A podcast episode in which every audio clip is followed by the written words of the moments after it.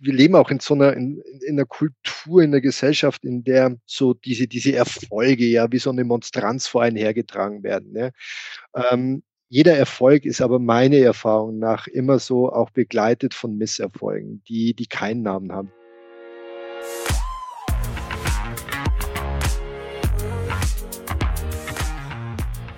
Willkommen bei der Extrameile, dem Podcast für Macher und Vordenker, die aktiv daran arbeiten, ihre Vision Wirklichkeit werden zu lassen und dabei Grenzen überwinden. Zu Gast habe ich heute Holger Winkelstreter, Leiter Marketing und Kommunikation bei Caverion. Willkommen. Hallo Ellen, freut mich. Du bist ja ähm, für das Thema Challenges bekannt. Du bist jemand, der über die Jahre hinweg, sage ich mal, viele ähm, ja, neue Herausforderungen angenommen hat und der auch sagt, um zu wachsen, muss man sich in neue Bereiche einfinden. Ähm, das fand ich auch schon in unserem Vorgespräch sehr spannend. Aber bevor wir zu dem Punkt kommen, ähm, kannst du dich gerne nochmal unseren Zuhörern kurz vorstellen.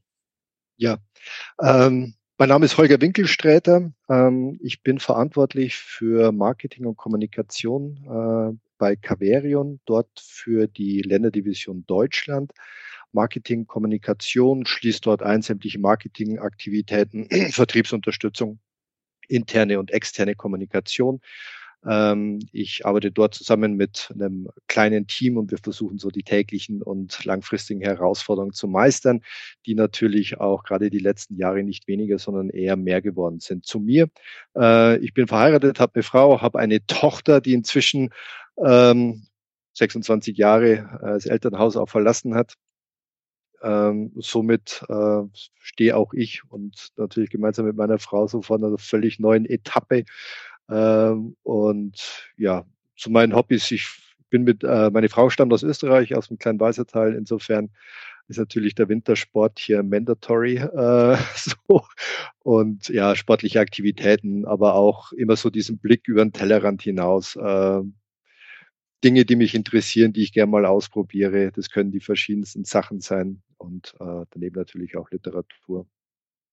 Die üblichen Hobbys, denke ich, nichts. Wunderbar. Und, und ähm, ich hoffe, äh, Tochter ist sozusagen auch deiner Linie treu geblieben oder man sagt ja, viele der, der, der jetzt äh, jüngeren Menschen sympathisieren auch mit Klimaaktivisten und Co. In Berlin kennen wir es ja, dass sich Leute sogar auf die Klasse, äh, auf die Straße festkleben. Was ja. sagst du dazu? Ähm, zu den jungen Leuten, die sich auf der Straße festkleben oder zu meiner Tochter Ellen? Sagen wir erstmal zu den Klimaaktivisten, genau. Zu den Klimaaktivisten also meine persönliche Meinung. Ich denke, das ist eine, eine hochemotional geführte Diskussion äh, und ich kann da viele Seiten auch durchaus verstehen. Aber ich denke, ziviler Ungehorsam, und das ist das, was dahinter steckt, kann ich durchaus verstehen. Und ich ist ein legitimes Mittel, was, glaube ich, nicht neu ist, was wir nicht erst seit zwei Jahren sehen, sondern ich glaube, da äh, können Generationen ihre ganz eigene Geschichte erzählen. Insofern ähm, ich habe eine gewisse, ich habe ein gewisses Verständnis ähm, auf zu begehren. Ich habe ein gewisses Verständnis dafür, auf äh, Missstände aufmerksam zu machen. Ähm, und ich habe Verständnis auch für einen gewissen jugendlichen Leichtsinn, ähm, an den ich mich selbst auch noch allzu gut erinnern kann. Ähm, man muss im Zweifelsfall immer abwägen, ob es tatsächlich sinnvoll ist, äh, wertvolle alte Gemälde mit Farbe zu beschmieren. Wobei ich glaube, kein einziger Fall war, wo es langfristig zu bleibenden Schäden kam, sondern eigentlich immer so, so Schutzgläser betroffen waren oder wie jetzt zuletzt ähm, in Berlin die Fassade, die beschmiert worden ist. Äh, es gilt abzuwägen, wo tatsächlich Unbeteiligte zu Schaden kommen, definitiv. Aber das Mittel des sozialen Ungehorsams finde ich legitim und ähm, auch bei der Herausforderung, mehr Klimaschutz einzufordern, ähm, stößt dieses Motiv bei mir auf ein gewisses Verständnis. Ja. ja. Ähm, das ist ja, sage ich mal, auch gerade in deiner Branche ein großes Überthema. Ähm, kannst du vielleicht beschreiben, wie hat jetzt gerade die Immobilienbranche in den letzten ein, zwei Jahren auf das Thema reagiert? Was sind aktuell für Entwicklungen eingetreten? Es gibt ja beispielsweise auch das äh, Energieeffizienzgesetz, das äh, viele unter Druck äh, sozusagen stehen lässt. Ähm, was sind deiner Meinung nach gerade die, die wichtigsten Impulse, die gerade stattfinden? Ähm, verschiedene Dinge. Also ich denke mal, zum einen hat sich ähm, Und ich glaube, das ist das ganz Entscheidende, hat sich der Bedeutungsrahmen äh, massiv erweitert. Ähm, ich glaube, dieses Gespräch oder diese Fragestellung hätten wir vor vier Jahren so mit Sicherheit nicht diskutiert.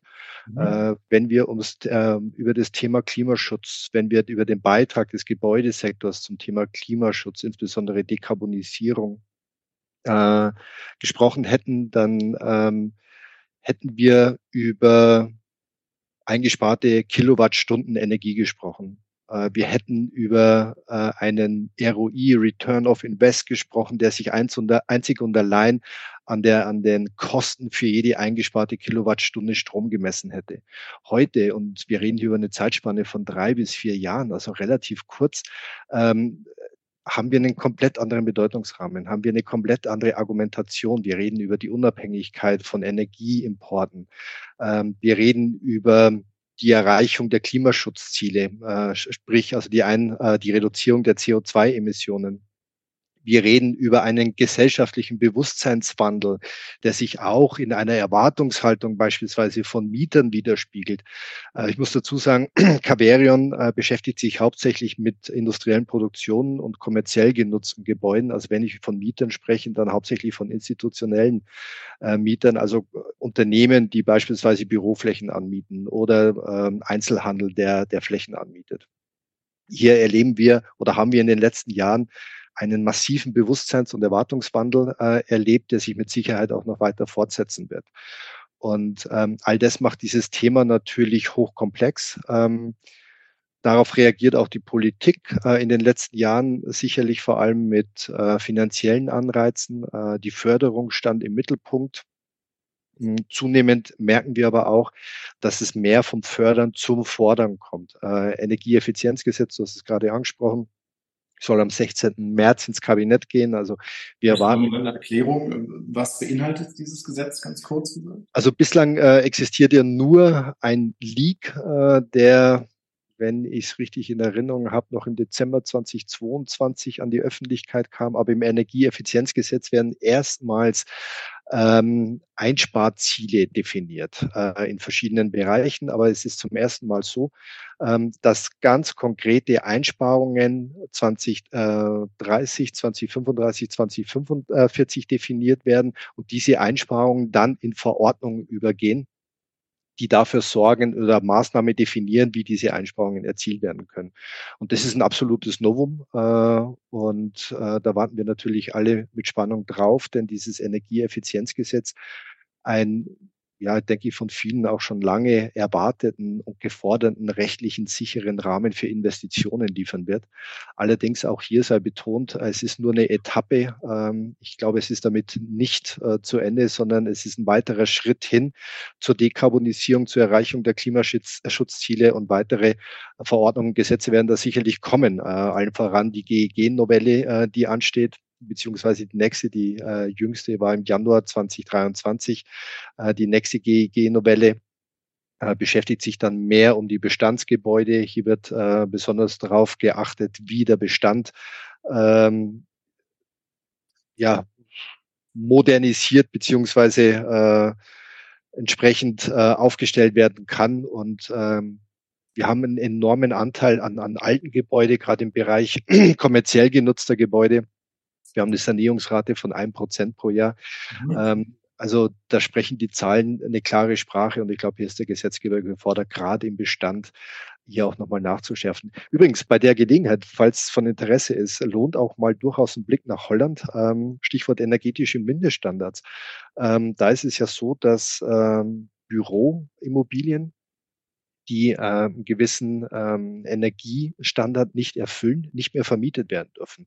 Wir haben gerade über ähm, ROIs gesprochen. Du kannst dir natürlich vorstellen, was es dann bedeutet, wenn ähm, aufgrund der Energie des energetischen Status eine Immobilie nicht mehr vermietet werden kann. Ähm, und das sind natürlich alles so Ansätze, die ich mir durchaus vorstellen kann, dass es so oder in einer ähnlichen Art und Weise auch äh, in Deutschland ähm, irgendwann mal eingeführt werden können. Wahnsinn. Ähm, du hattest auch von veränderter Nachfrage gesprochen oder Anforderungen von mhm. Käufern. Kannst du da ein paar Beispiele nennen? Na klar. Also Unternehmen sind natürlich selbst auch, die haben sich Nachhaltigkeitsziele gesetzt. Ähm, auch der Kapitalmarkt ähm, wirkt hier natürlich ein und man merkt es gerade bei äh, größeren Unternehmen, bei angemieteten Flächen, dass die ähm, Erwartungen oder Anforderungen ähm, an einen energetischen Zustand eines Gebäudes sich deutlich verschärft haben. Also die achten ganz genau darauf, zunehmend mehr, äh, wie die CO2-Bilanz eines Gebäudes ist, beziehungsweise welche Einsparmöglichkeiten ähm, Liegenschaften bieten. Und sowas kann dann durchaus auch dazu führen, ähm, dass äh, bei Nichteinhalten dieser Forderungen gewisse Standortnachteile sich ergeben. Und ähm, das ist natürlich auch ein, ein, ein, ein Kraftfeld, das, das, das wäre vor, vor, vor wenigen Jahren wäre das un, undenkbar gewesen. Aber heute ähm, tritt es zunehmend auf und äh, Anbieter von Büroflächen reagieren natürlich entsprechend. Also kann man sagen, wer heute ähm, Büroflächen baut, und nicht mehr genau auf diese Energiestandards achtet, ähm, der ist quasi der Dieselfahrer unter den äh, Immobilienleuten, richtig? ja, da haben wir es ja insbesondere in München äh, eine ganz besondere äh, Situation, aber das ist tatsächlich so und man darf natürlich auch nicht vergessen, ähm, Investitionen in eine Bürofläche ist ja keine Anschaffung für die nächsten zwei, drei Jahre, sondern da plant man natürlich schon auch langfristig. Und ich denke, ähm, da sind sich Investoren durchaus der langfristigen Entwicklungen bewusst ähm, und werden da entsprechend Investitionen tätigen, die heutige, aber auch künftige abzuleitende Anforderungen erfüllen werden. Äh, da bin ich überzeugt von. Du bist ja auch nicht nur, sage ich mal, für diese inhaltlichen Themen äh, verantwortlich, sondern auch insbesondere das Marketing. Und ähm, im Interview mit der Brandification hattest du gesagt, Markensteuerung heute ist sehr viel komplexer als noch von, vor einigen Jahren, ähm, weil eben auch die sozusagen Anzahl der Touchpoints und äh, die, die Art der Botschaften sich enorm verändert hat. Mhm. Ähm, kannst du das vielleicht näher ausführen und hat das genau auch mit diesem ähm, neuen grünen Zeitgeist zu tun? Nee, ich glaube, die sind voneinander gelöst. Also ich glaube, was wir heute, was, wenn, wenn wir darüber sprechen, vermehrt Touchpoints, dass Kommunikation, dass Marketingaktivitäten, dass Wahrnehmung heute komplexer ist, dann ist der entscheidende Treiber dieser Entwicklung, denke ich, die Digitalisierung. Äh, mhm. Da sind wir uns alle einig. Ähm, ich habe in den 90er Jahren äh, meine Ausbildung und ähm, das waren noch Zeiten der Massenmedien. Ja. Massenmedien waren gekennzeichnet oder Massenkommunikation durch Unidirektionalität, also informative, kommunikative Ein äh, Einbahnstraße. Sie waren gekennzeichnet one-to-many. Ähm, wenn man früher vor 30 Jahren äh, den Satz gehörte, ich habe das in der Zeitung gelesen, dann war das nicht nur eine Information, das war ein klares Statement. Äh, ich habe das in der Zeitung gelesen, dann gab es da auch nichts zu rütteln dran. Und heute ist Kommunikation natürlich deutlich, deutlich komplexer geworden. Informationen werden heute nicht mehr verteilt, Informationen werden heute geteilt. Unidirektionalität hat sich aufgehoben in, in, zu, zugunsten eines permanenten Dialoges. Ähm, das heißt aber auch, dass ähm, damit einher mit dieser technischen Veränderung und natürlich auch mit dieser äh, Mediennutzung ähm, eine völlig neue Anforderung an Kommunikationsabteilungen äh, gestellt werden. Das heißt also, ähm, A, habe ich mehr wie es gerade schon erwähnt wurde, Touchpoints. Das heißt also, ich bin in mehreren Kanälen unterwegs. Ähm, dann habe ich natürlich auch ähm, ganz andere Herausforderungen an die Kontrolle von Informationen, weil auch Information und Kommunikation einer Eigendynamik unterliegt, äh, Stichwort Social Media.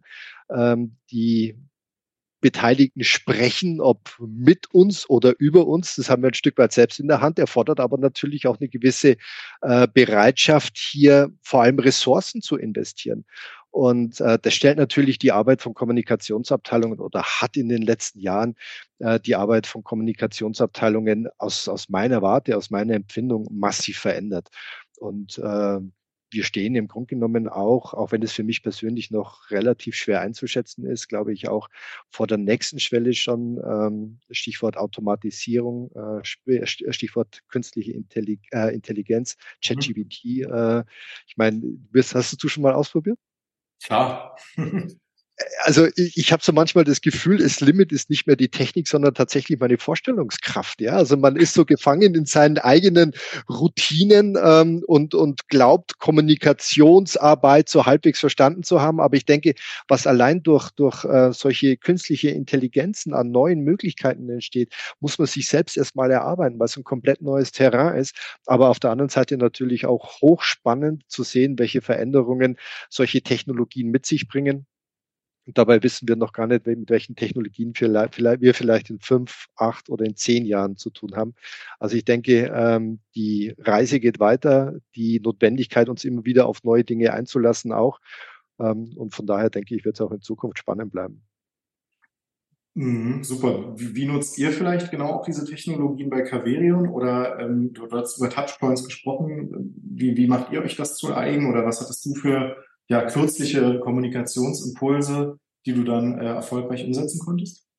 Hm, ich muss dazu sagen, wir sind eine relativ äh, kleine Mannschaft. Äh, wir sind klassisches B2B.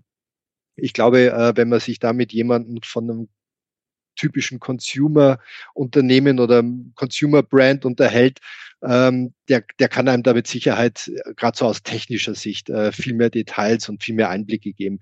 Wir versuchen im Rahmen unseres Möglichen ähm, natürlich erstmal Daten zu erfassen, Daten zu verstehen, zu analysieren, diese Daten und diese Erkenntnisse aus diesen Daten natürlich für uns auch entsprechend einzusetzen.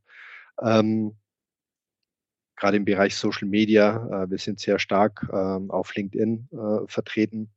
Äh, da nutzen wir natürlich die Möglichkeiten, die die Plattform uns bietet, ähm, sind aber auch dabei, permanent zu lernen. Und wir haben natürlich auch aus der Vergangenheit, das muss man auch sagen, durchaus gelernt, auf manche Entwicklungen äh, kritisch zu blicken und nicht auf jeden Zug mhm. aufzuspringen. Stichwort Clubhouse. Was für ein Hype vor, vor eineinhalb Jahren, ja, äh, und heute komplett in der Versenkung verschwunden. Ich glaube nicht, dass wir sowas mit ähm, diesen, diesen Automatisierungsansätzen und mit äh, KI-Ansätzen erleben werden. Aber mhm. trotz alledem, ähm, wir prüfen, ähm, welche Möglichkeiten wir haben, welchen Nutzen wir haben, ähm, gucken dann, welche Ressourcen wir haben und versuchen dann für uns ein nützliches und handhabbares handhabbaren Ansatz zu finden, der sich auch in die äh, übrige Kommunikationsarbeit integrieren lässt. Hattest du da ähm, Anzeichen gesehen, dass Clubhouse ein Hype ist oder, oder war das dein Bauchgefühl oder war das, wie hast du das beurteilt? Hm, also wir, ich habe an, an einigen Diskussionen teilgenommen. Also wir haben das bei Kaveren diskutiert, länderübergreifend. Mhm.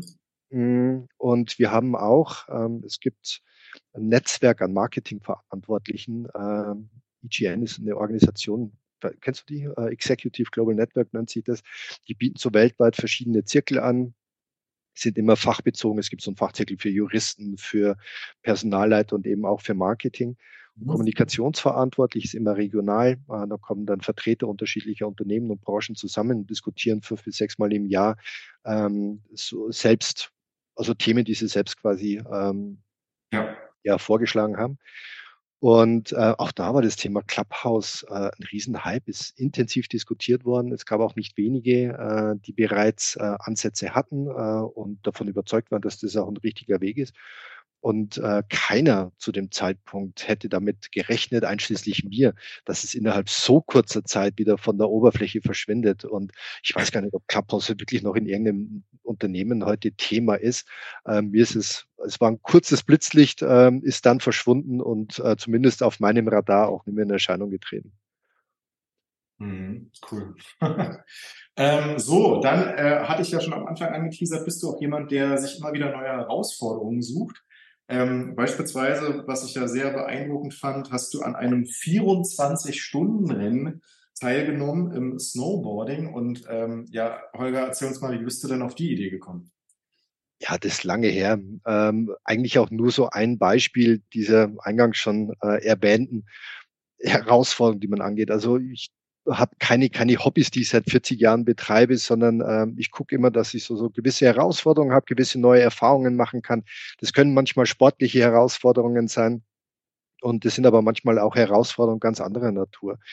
Und ähm, an diese Snowboard-Geschichte kam ich tatsächlich über äh, den Freundeskreis ran. Ähm, guter Freund von mir, der ist auf dieses Rennen Sedrun in der Schweiz, 24, Raiffeisen 24-Stunden-Rennen, so hieß das offiziell, ich weiß gar nicht, ob es das heute noch gibt, äh, aufmerksam geworden und hat versucht, eine Mannschaft äh, auf die Beine zu stellen. Ähm, Team bestand aus bis zu drei äh, Teilnehmern und ähm, ja, anfangs ein bisschen zögerlich, aber dann kennst du es vielleicht, dann hast du diesen Gedanken im Kopf und der spukt da und irgendwann mal denkst du dir, komm, äh, man bereut meistens die Dinge, die man nicht macht, äh, lass es uns mal probieren. Und dann haben wir uns tatsächlich für eine Teilnahme entschieden und haben an diesem 24-Stunden-Rennen teilgenommen und dann eigentlich sogar noch ein zweites Mal, ähm, weil uns dann doch der Ehrgeiz gepackt hat. Ähm, und ich möchte die Erfahrung nicht missen. Es war herausfordernd, äh, physisch sicherlich, aber auch mental.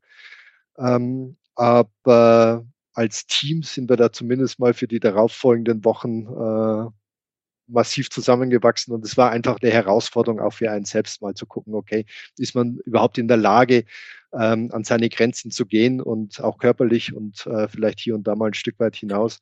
Und ja, aber ich war zu dem Zeitpunkt, da muss ich selber überlegen, ein bisschen über 30. Also welcher Gedanke hat dir denn damals geholfen, ähm, weiterzumachen, obwohl du schon eigentlich aufgeben wolltest? Na, Im Grunde genommen wirken da zwei Kraftfelder auf dich ein. Äh, das eine ist das Team. Äh, du bist dort nicht alleine, sondern du bist da Teil einer Mannschaft. Ähm, und ich wollte das Scheitern auf keinen Fall äh, ursächlich an mir festmachen. Ja, also sowas treibt dann natürlich massiv an. Ähm, und man wächst da wirklich zusammen. Das ist tatsächlich so. Also es gab da natürlich auch ähm, man hat da mal Krämpfe, gerade nachts, also wenn dann so diese, diese körperlichen Ermüdungserscheinungen auch auftreten und ähm, dann springt man ein und, und sowas, sowas weckt Kräfte in einem, sowas weckt äh, Ansichten in einem, die, die kann man theoretisch kaum vermitteln, wenn man sowas nicht erlebt hat. Das war das mhm. eine. Und das zweite ist natürlich, äh, wir waren da ja nicht alleine, sondern es waren, ich glaube, 50 Teams, über 50 Teams, mhm. die da zeitgleich auf der Piste unterwegs waren. Es gab da auch immer äh, eine äh, zeitnahe zeitnahes Ranking. Wir waren natürlich mit Funk auch verbunden und wir wussten immer genau die Position, äh, die Position, an der wir gerade waren. Und sowas weckt natürlich auch so den sportlichen Ehrgeiz. Das ist ganz klar. Also man nimmt daran nicht teil, um irgendwie so nach zwölf Stunden auszusteigen, sondern man möchte natürlich sich auch mit den anderen messen. Und es ist schon manchmal echt erstaunlich, wenn du dann siehst, dass so nach 12, 13 Stunden Fahrt äh, dein Vordermann gerade mal so 14, 15 Sekunden vor dir ist. Und sowas weckt dann natürlich nochmal den Ehrgeiz. Also das sind die zwei Impulse, die man da hat und die einem da so ein Stück weit wirklich sprichwörtlich am Leben halten und wach halten. Ähm, am Leben ist übertrieben, aber wach halten und ähm, ja. Aber ich muss dazu sagen, also ich hatte auch glaube ich, nie einen vergleichbaren Muskelkater. Also die zwei Tage danach, die waren echt die Hölle.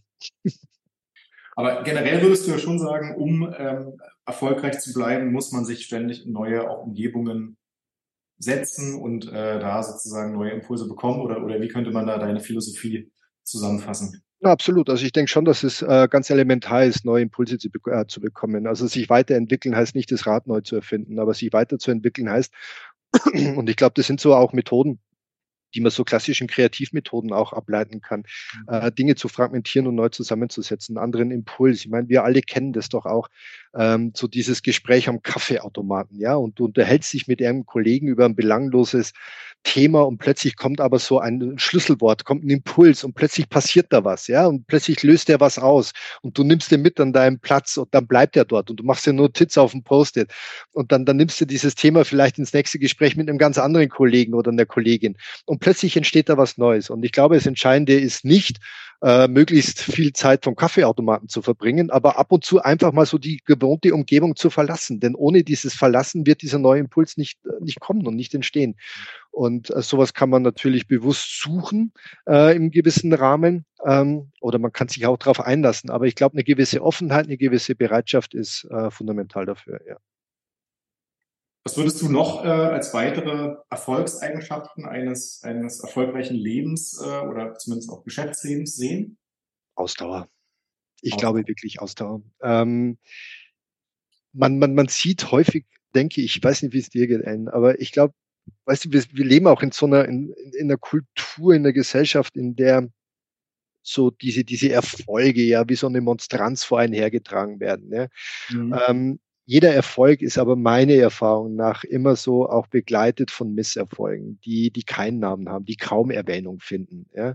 Mhm. Äh, wenn dann nur, wenn man glaubt, daraus äh, irgendeinen Benefit zu ziehen. Aber ähm, was ich damit sagen will, ist, ich glaube, man darf sich von, von, von, von Rückschlägen äh, nicht zurückschlagen lassen.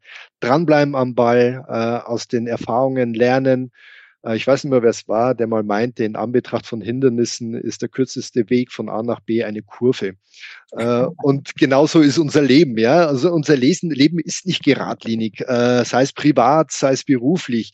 Und man muss Hindernisse in Kauf nehmen. Man muss Hindernisse auch manchmal umschiffen. Und dann ist vielleicht wirklich auch die Kurve der kürzeste Weg, wenn man dabei nicht aufgibt. Und in vielen Bereichen habe ich so für mich die Erfahrung gezogen, dranbleiben, und einfach einen neuen Ansatz wählen ist manchmal viel, viel besser. Außerdem macht es auch mehr Spaß. Ich meine, sich von jeder Niederlage ins Boxhorn jagen zu lassen, ist ja auch auf Dauer extrem frustrierend. Ja gut, aber es gibt ja genügend Ablenkung und andere Dinge, die man machen kann. Ne? Also. Das bleibt einem natürlich auch, aber deswegen sollte man ja sein Ziel nicht aus den Augen verlieren. Ja, so ist es. Das äh, ist so hervorragend. Ähm, dann sag uns doch nochmal abschließend, ähm, wie kann man ähm, ja, dich unterstützen, wenn, wenn, wenn man sagt, ähm, das hört sich alles ganz cool an, was der Holger erzählt. Ich finde Caverion ganz spannend. Wie kann man mit euch in Kontakt treten? Caverion.de. Äh, ich glaube, da findet man alle ähm, Informationen, alle Kontaktdetails, die man braucht. Äh, wenn man mehr dazu wissen will, einfach sich auch, äh, es gibt so viele Organisationen, es gibt Hochschulen, die sich mit dem Thema beschäftigen, ähm, technische Gebäudeausrüstung. Es gibt zahlreiche ähm, Unternehmen, die sich mit, äh, es gibt Messen, Messen, die immer auch ähm, Schüler Studenten einladen, um äh, gemeinsam über dieses Handlungsfeld äh, Gebäudetechnik, Gebäude, Immobilien zu sprechen. Einfach sich mal darauf einlassen, äh, zuzuhören, in den Dialog zu gehen. Ähm, und ich bin überzeugt davon, äh, dass für viele äh, es eine ausreichend große Schnittmenge gibt, hier mehr zu investieren, mehr Zeit zu investieren.